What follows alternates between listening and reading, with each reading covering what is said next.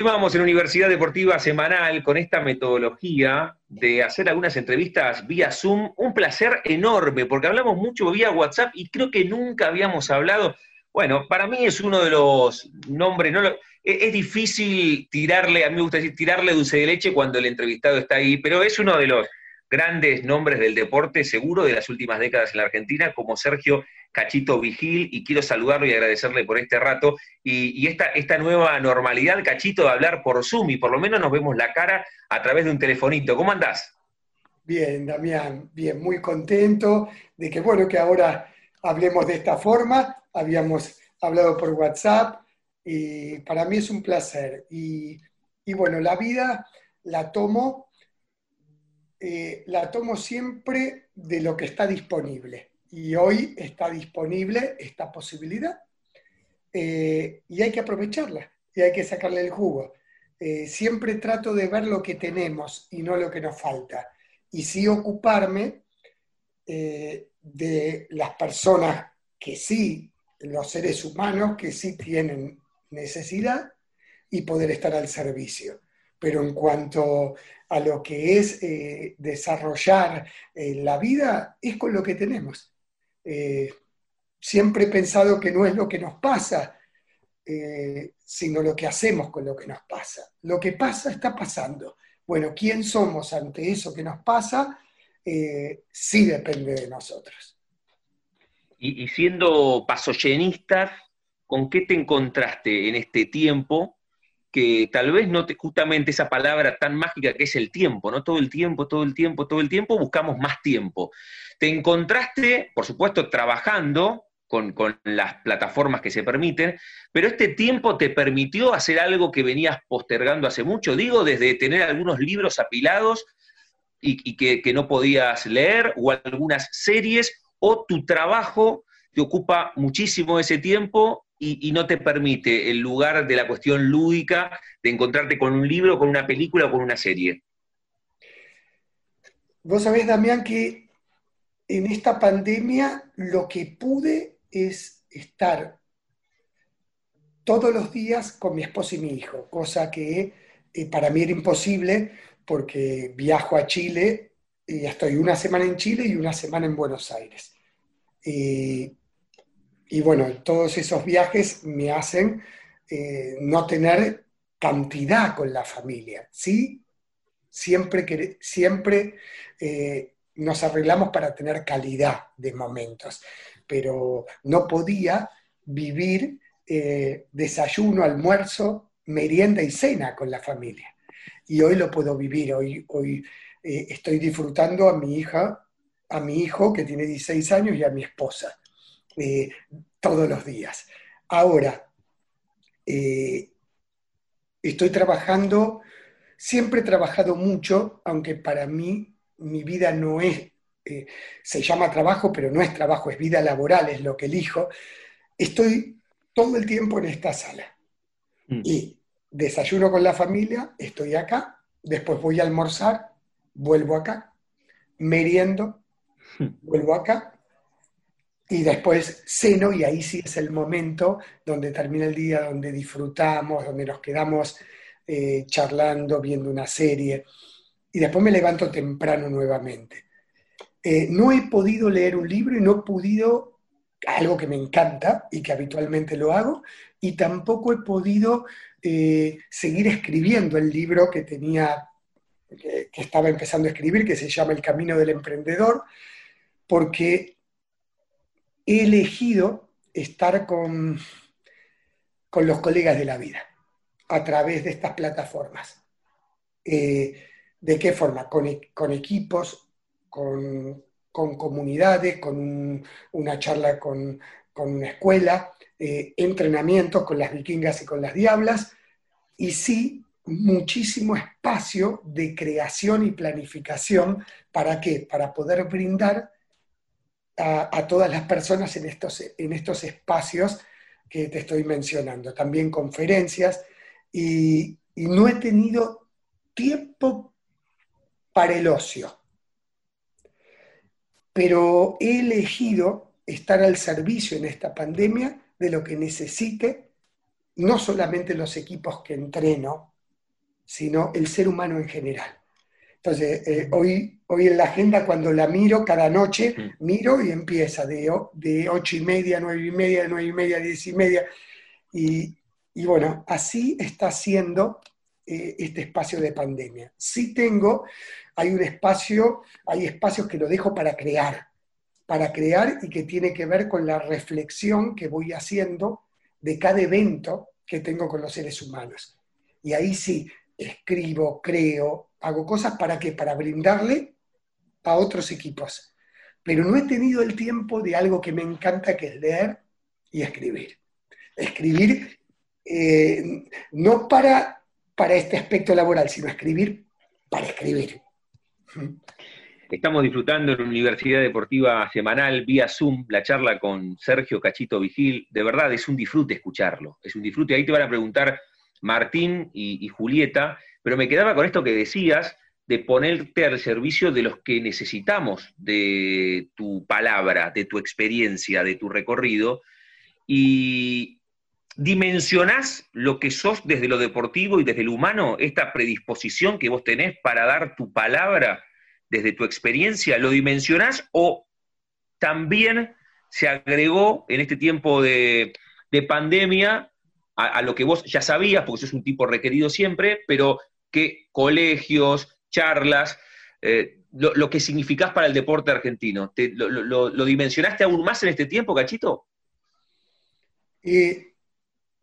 a ver, lo que siento es que, que, que, las personas eh,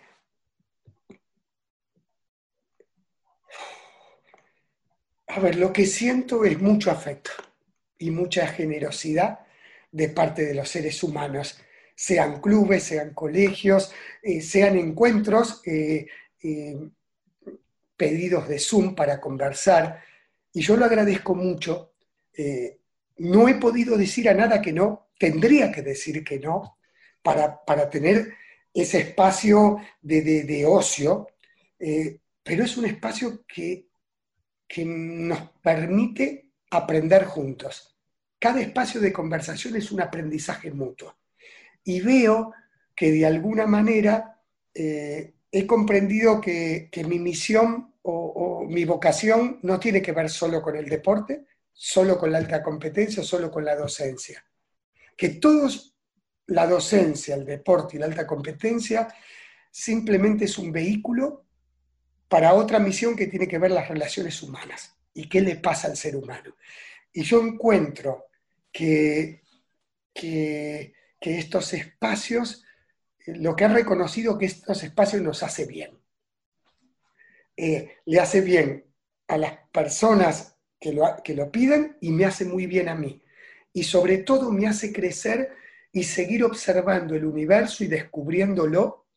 ¿Para qué? Eh, a mí lo único que me quita el sueño, la única final olímpica que me quita el sueño, es que el ser humano la pase bien, que encuentre a su líder interior, que encuentre a su campeón interior, que encuentre posibilidades en sí mismo que, antes no las veía, que se valore, que, logre confianza. Y eso para mí es eh, eh, lo más lindo que puede pasar.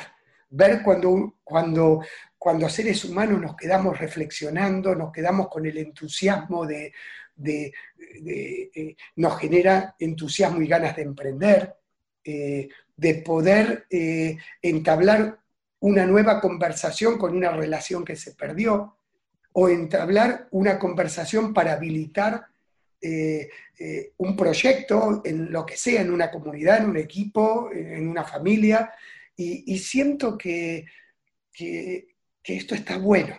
Entonces, eh, lo que me doy cuenta es que, que, es lo que, es de la forma que quiero vivir. Y de la forma que quiero vivir, hay una cosa que me encanta, que el ser humano pueda vivir y pueda, eh, pueda decir, valgo, ¿sí? Puedo, estoy acompañado, ¿sí? Eh, eso es lo que me gusta de la vida. Sergio, yo consultarte, primero agradecerte por, la charla y, consultarte, digo, este momento, como vos decías, es también un poco de, aprendizaje.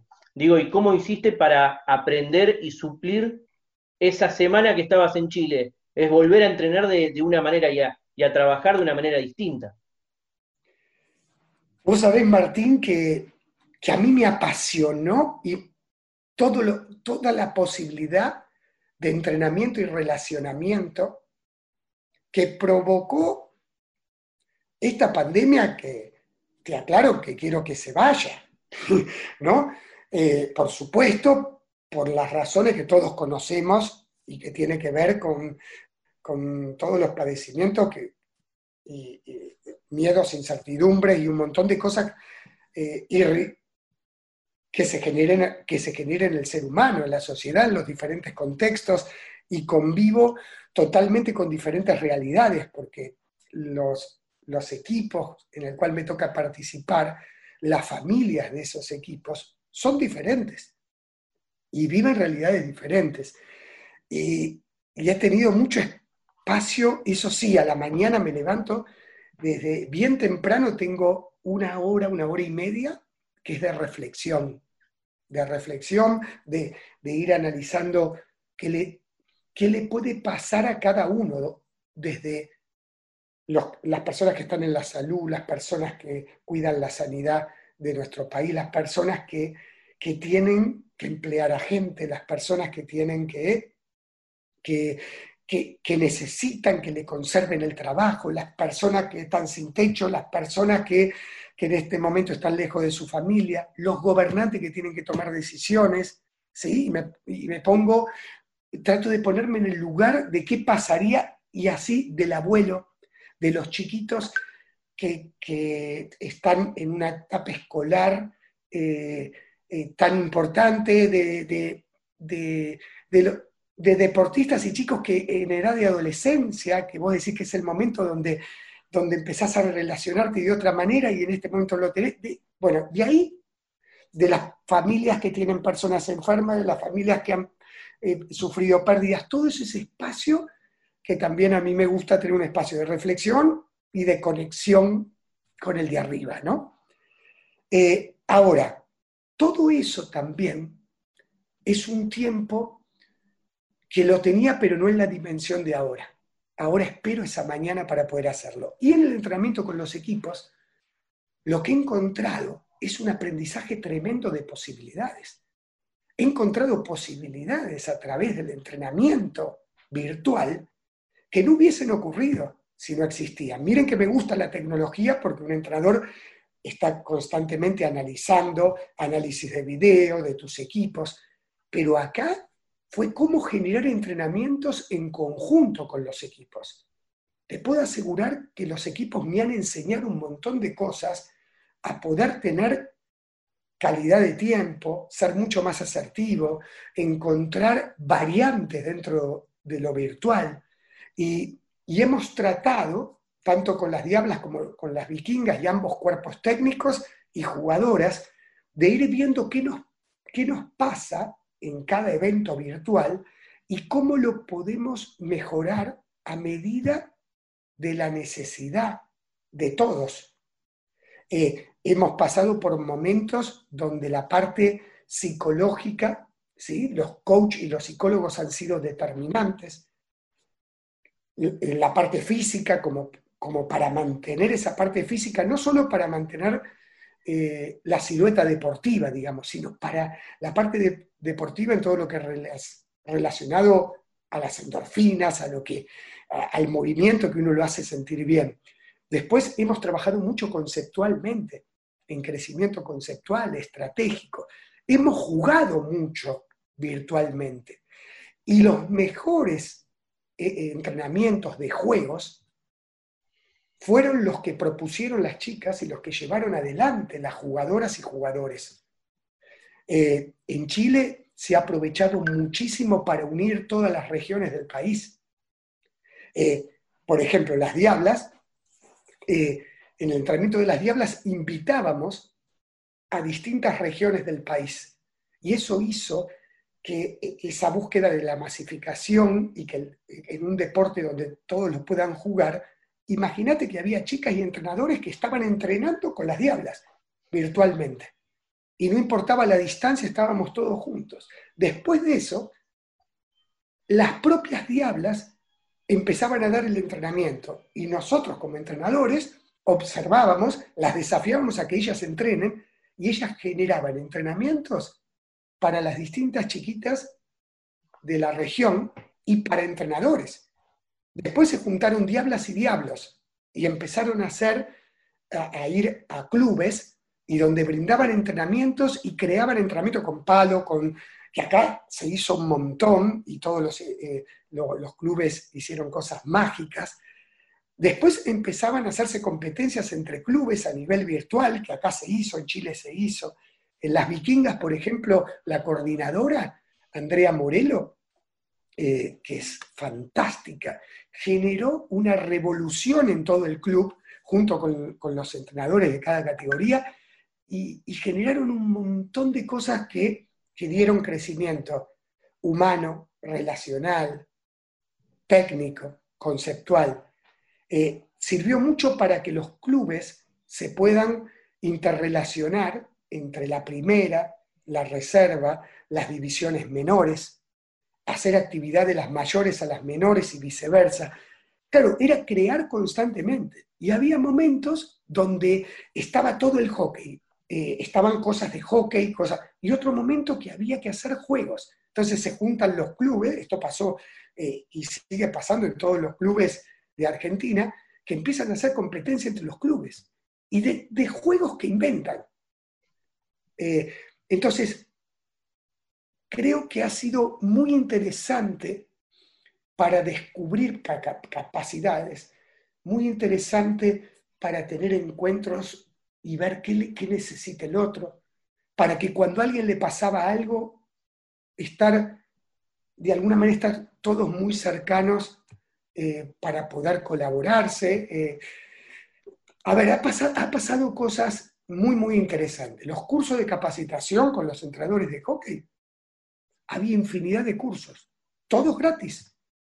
Y, no y, el que estaba a 10 cuadras, acá no había ni 10 cuadras ni 50 kilómetros ni mil kilómetros. Todos estaban en un espacio donde todos podían aprender y no importa si vos eras entrenador de selección de una división de séptima o recién empezabas. Todas cosas que, para mí tienen que permanecer en el tiempo. Eh, a ver, y yo sigo encontrando cosas para... Eh, eh, estoy apasionado con todo lo que se puede hacer. y vos me decís, ¿quiero volver al campo? Sí, ¿Pero por qué? Porque no aguanto más esto virtual. No, todavía me quedan muchas cosas por descubrir virtualmente. Me encanta. Nos abrazamos virtualmente muchas veces. Uno, ustedes saben que soy una persona que para mí el lenguaje corporal, el abrazo es muy importante, pero ¿saben los abrazos que he encontrado de los seres humanos eh, a través de una pantalla? El, abrazo, una palabra, un gesto, una acción. Eh, yo creo que una cosa es estar, a ver, una conexión diferente. Siempre tuvimos la conexión del teléfono, de la cómputo, pero hay una, podemos generar en este espacio un entrenamiento de una conexión espiritual diferente. Y también bancarnos, porque los estados de ánimo nos ha pasado, y comprender al otro, al que colapsa. Y, también eso es muy interesante para trabajar las emociones. Eh, a mí la vida me gusta verla en sus posibilidades, no en su escasez.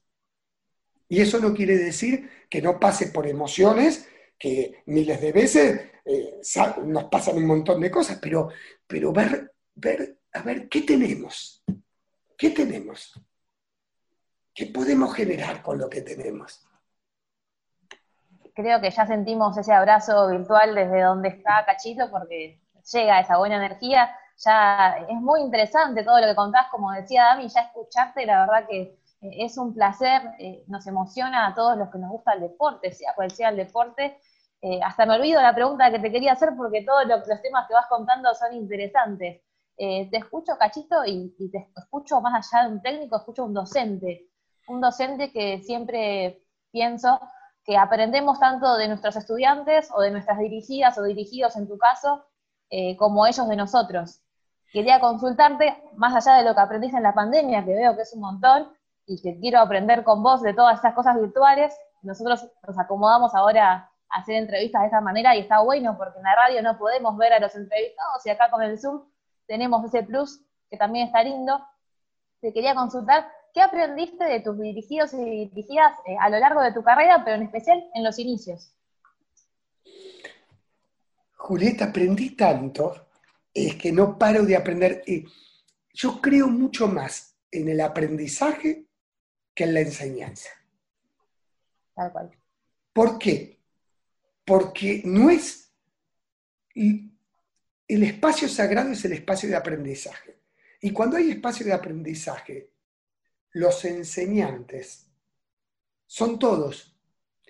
Eh, no es el entrenador, el profesor, el maestro, el padre. Por supuesto que cumple un rol muy importante, ¿sí? Eh, el, el entrenador, el profesor, como inspirador. Pero lo más importante es lo que te enseña el otro. Y entonces, si somos capaces todos en ponernos receptivos hacia, la enseñanza de cada, hacia la enseñanza que cada integrante nos puede dar, lo que ocurre es aprendizaje. Entonces, no hay uno que enseña y los demás aprenden, sino que hay un grupo de personas, hay alguien que guía esos espacios de aprendizaje, pero que lo que lidera, pero fundamentalmente está al servicio de que ocurra liderazgo de aprendizaje. ¿Qué significa el liderazgo de aprendizaje? Donde cada ser humano le enseñe algo al otro ¿Cómo uno enseña? A través de un gesto, a través de una palabra, a través de una pregunta, a través de una duda, a través de una emoción. ¿sí? Muchas veces como profesores o entrenadores, mientras estamos en ese proceso, hay una persona que le duele el alma porque se sintió afectada con, con lo que vos dijiste. Bueno, eso, esa persona te está enseñando algo, que tenés que cuidarla, que tenés que escuchar más profundo, que tenés que ver su necesidad. Cuando una persona te enseña un gesto así, te está diciendo colapsé. Cuando una persona te enseña una sonrisa y ojos te está diciendo, vamos, sigamos por acá. Entonces, eh, creo que, que, es tan lindo provocar espacio de aprendizaje y que he descubierto desde muy chico. Tuve la suerte a los 18 años de empezar a conducir equipos de varones, sub 12, sub 14, y equipos de mujeres al principio, sub 14, sub 16, sub 18, yo tenía 18 años, y un año después, cuando ya tuve 19, empecé a dirigir equipos eh, mayores. Lo primero que me enseñaron esos equipos es eh, que que lo más importante era descubrir en el otro lo que tenía y no lo que le faltaba. Yo me acuerdo que al ser muy chico y, estar con personas más grandes a las cuales entrenaba, tuve la posibilidad de tener conversaciones. Y me acuerdo que ellas me decían, vos regalanos tu pasión. Mm. Y no te preocupes, porque yo tenía miedo de, que, de ser tan chico y no ser un conductor. Yo le decía, yo no soy un conductor todavía, si yo... Y, y, y, qué es ser un conductor? Me decía. Lo más importante que vos nos regales tu pasión, tu compromiso, ¿sí? Con, con el entrenamiento, con la planificación. Lo más importante es que vos nos puedas regalar una escucha a todos con equidad. Lo que pasa es que vos vas a escuchar de cada uno una realidad diferente. Yo tenía personas que eran profesionales que me tocaba entrenar. Había psicólogas, había personas sociólogas. Y lo más importante, Cachito, vos sos pasión, por eso te elegimos. Y el camino de conductor es un proceso. Si vos vas a tomar decisiones, te vas a equivocar, vas a errar, vas a fallar, porque eso es parte del camino. Lo importante que hay que en esa falla o error, como uno falla o erra en un partido, siempre se vea que hay autenticidad y corazón. Entonces, me enseñaron a pensar con sentimiento. Hay un montón de posibilidades que vos podés tomar. Elegí siempre la que dicte tu corazón. O sea, vos tenés que pensar con sentimiento. Imaginen que un chico de 18 años, un adolescente, empieza, mientras es conductor, empieza a nutrirse de sus dirigidas de este tipo de cosas. ¿Qué es importante? ¿Qué ha aprendido? Lo importante es escuchar a la persona y no preocuparte por darle la solución o darle una receta. Cuando alguien venga a hablar con vos que está mal, lo más importante es que le escuches. A veces pensamos, piensan los seres humanos, que vos le tenés que dar una respuesta ya. Mm. Y la verdad que la respuesta la va a encontrar la persona pero la va a encontrar si puede sacar la presión de lo que siente y ponerlo en la conversación.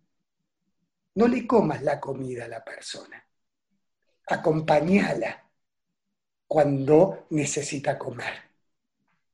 Entonces, he aprendido de los equipos que, que más que querer convencerlos, es más lindo inspirarlos y que más que ponerle tu motivación, lo más importante es ayudarlo a que enciendan su motor, porque la motivación está en cada uno, pero muchas veces no nos animamos a encender nuestro motor. Eh, he aprendido que, que el mensaje es importante y tiene que ser auténtico, contundente. Pero mucho más importante aún es la forma de abordaje. Y que las formas de abordaje no son iguales para todos. Y las formas de llegar a las personas no son iguales para todos. He aprendido que, que cuando hay emociones de tristeza, de bronca, de angustia, de envidia, hay que hablar de las emociones, más que, o de miedo. He aprendido que la mejor forma de liberar la mochila es aceptando el miedo, la tristeza, la bronca. Muchas veces nos pasa que cuando alguien está triste le queremos sacar la tristeza, porque pensamos que de esa manera lo estamos ayudando pero nunca hablamos de su tristeza. Se la queremos sacar poniéndole otras cosas, haciéndole ver que no tiene que estar triste porque tiene un montón de cosas para no estar triste. Y qué bueno sería que cuando la otra persona hable de su tristeza, después de hablar de su tristeza, se dé cuenta que a pesar de la tristeza, aceptarla y darse cuenta que también ocurren otras cosas. A esto se trata de no comerle la comida. Que cuando alguien tiene bronca y hablar de su bronca, hace que la bronca se empiece a expresar y después esa bronca seguramente uno va a elegir qué va a hacer con eso. He aprendido con los equipos que, que, a veces tenemos que elegir 16 jugadoras que van a ir a un mundial, un juego olímpico o a jugar en primera y que es muy duro para todos los que se esforzaron y merecen ir, quedar fuera de la lista. Pero he aprendido también que cuando nosotros podemos acordar, cuando nosotros sabemos que eso va a ocurrir, lo único que necesita el equipo que cuando elijas, elijas con convicción y que el que no es elegido la va a pasar mal. ¿Sí? Que esto es una cosa que pasa. Y Y no trates de darle 10.000 explicaciones, acompáñalo. Eh, y que me han enseñado a poder focalizarme mucho más en los logros que en los resultados. Porque los logros es la mejora que un ser humano va teniendo. Resultados, y esos logros, la persona es muy importante que los reciba, los vea porque el resultado a veces depende de una elección entre uno u otro, o de un partido juegan dos equipos que crecieron mucho y uno va a ganar. Me enseñaron a que el resultado es muy lindo lograrlo, pero si uno pone foco solo en el resultado final puede dejar de ver logros que son muy importantes para el día a día. Y la vida con los equipos me enseñó que el alimento son los logros, no el resultado. Los logros es la mejora permanente y que a veces se trasladan en un resultado final y a veces todavía no. A veces es un, resultado magnífico, pero en comparación o en juicio de otro, no parece. Entonces me enseñaron, me enseñaron a, a través de las frustraciones que tenían, poder conversar de estas cosas y el día que no te elija Julieta, quizás porque elija para que juegue en el equipo otra persona, que vos vas a estar mal, pero en ese momento vas a decir, bueno, Cacho no me eligió. Porque tenía que elegir, entre tres no me eligió, pero yo me elijo. Porque empecé de acá y hoy estoy acá. Y que no digas, ¿y de qué me sirve si total no me eligieron? Lo que te sirve es que vos podés distinguir todos los logros que conseguiste. ¿Vas a estar enojada con Cacho en ese momento? Sí. Con Cachito persona no, con el rol de Cacho, que es el que elige. Y está buenísimo que te enojes con Cacho. Lo importante es que no te enojes con vos misma para que no dejes de emprender. Bueno, todas esas cosas y más, todos los días me hacen ver los equipos a través de reflexionar sobre lo que nos ocurre. No sé si aburrió esto, pero, pero bueno, empecé a decirte las cosas que me, me, iban... Fabuloso. Excelente, excelente Fabuloso, Cacho, fabuloso, fabuloso. Sabés que estamos eh, en, tiempo de, de deporte, estamos en tiempo de descuento casi, porque nos quedan cinco minutos, y además por tu agenda, para no robarte demasiado. Sabés que hay una parte que vos marcaste recién un mojón a los 18 que empezaste a, a entrenar, pero me parece que como, como no, sé si se conoce demasiado esta parte, Cachito, tal, tal vez la, has escrito. A mí siempre me interesa saber la primera fotografía que linkea a determinadas eh, personas con su pasión. Capaz que es a los cuatro o a los cinco años los actores dicen hay que hacer de San Martín, levantan la mano. En tu caso, la primera foto mental que vos tenés que te linkea con el deporte, ¿cuál es? ¿Es muy de chiquitito, de adolescente? ¿Dónde, dónde ubicamos? A ver, eh, la primera foto con el deporte, y después le voy a decir con, la vocación, ¿no? Pero con el deporte fue ver a Guillermo Vilas. Eh, yo lo veía a Guillermo Vilas, lo imaginaba entrenando en un frontón. Y pegándole, pegándole, pegándole, y buscando mejorar cada detalle. No importa cuánto tiempo le iba a entrenar, no iba a parar hasta hasta no conseguir una mínima mejora.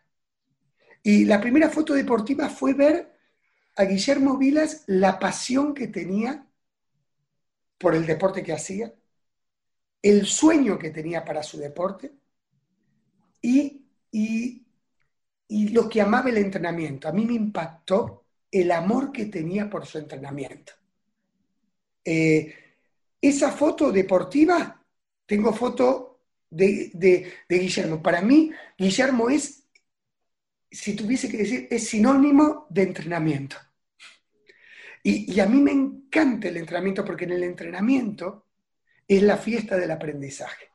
Y después está eh, el partido, que es donde, donde vos disfrutás, es, es decir, bueno, es la fiesta total. Pero si vos me das a elegir no me quites la fiesta del entrenamiento. El entrenamiento no es para cumplir, es para crecer. Y yo veía en Vilas que entrenaba para crecer. Y lo hizo hasta los 40 años, que él seguía queriendo mejorar una técnica. Eso me veo. Y la otra foto es cuando era muy chico y jugaba el fútbol en la plaza. En la plaza, eh, era, yo iba al colegio Guadalupe y había una plaza que no me acuerdo si es la Plaza Serrano, es una plaza. Y, y yo jugaba el fútbol con mi hermano y nos llevaban la persona que nos cuidaba, Hortensia, y se sentaba con, con otras personas que cuando nos portábamos bien nos llevaba a la placita y le decía, yo lo voy a llevar a la placita, mi mamá y mi papá que trabajaban. Mi mamá era maestra, mi papá modelista de, eh, era modelista de calzado. Y, y entonces, ¿qué pasó? Jugamos al fútbol y había una señora, una, una abuelita, que siempre me miraba. ¿Vieron cuando teníamos conexión? Y cada vez que, que yo hacía algo y me sentía bien y estaba feliz o, hacía un gol, o, ella me miraba y nos conectábamos y me regalaba su sonrisa. Para mí era la mejor sonrisa del universo después de la de mi mamá. ¿Y, ¿y qué pasó? Un día cuando volvíamos con, la, con Hortensia, veníamos caminando con mi hermano, Hortensia hablando con las, con las otras personas, no sé qué dicen, de la sonrisa, todo, ¿no? Hablan sobre la sonrisa y en un momento dice, pobrecita, ¿vieron la abuelita divina que está con nosotros? Porque hablaban de la sonrisa, no sé si era la sonrisa, no sé si en aquel tiempo, ¿no? Colinos de, lo que es los dientes perfectos. Pobrecita, esa, esa señora se ríe tanto, pero no tiene dientes. Claro, y yo cuando dice eso, agarro, ¿y qué? No tiene dientes, se sonríe como que algo que, que no era una linda sonrisa. Y para mí era la sonrisa más linda del mundo, porque sonreía, ni me di cuenta que no tenía dientes, ni sabía que para sonreír había que tener dientes. Era un chico chico. Y a partir de ese momento me empecé a dar cuenta que el ser humano había personas más linda, más fea, más alta, más baja, que esto está bueno, más inteligente, y no me gustó. Yo digo, yo veía todo lo lindo del ser humano. Entonces me propuse una cosa, cuando sea grande, voy a ser entrenador humano.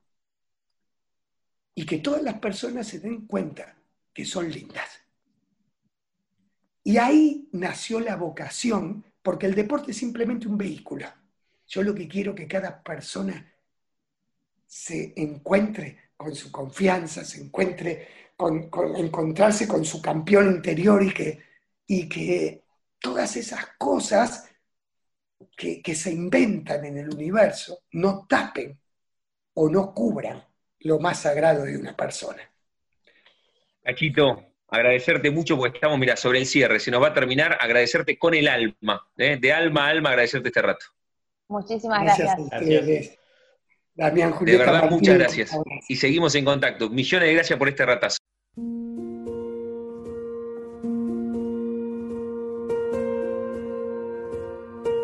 Momento literario en Universidad Deportiva Semanal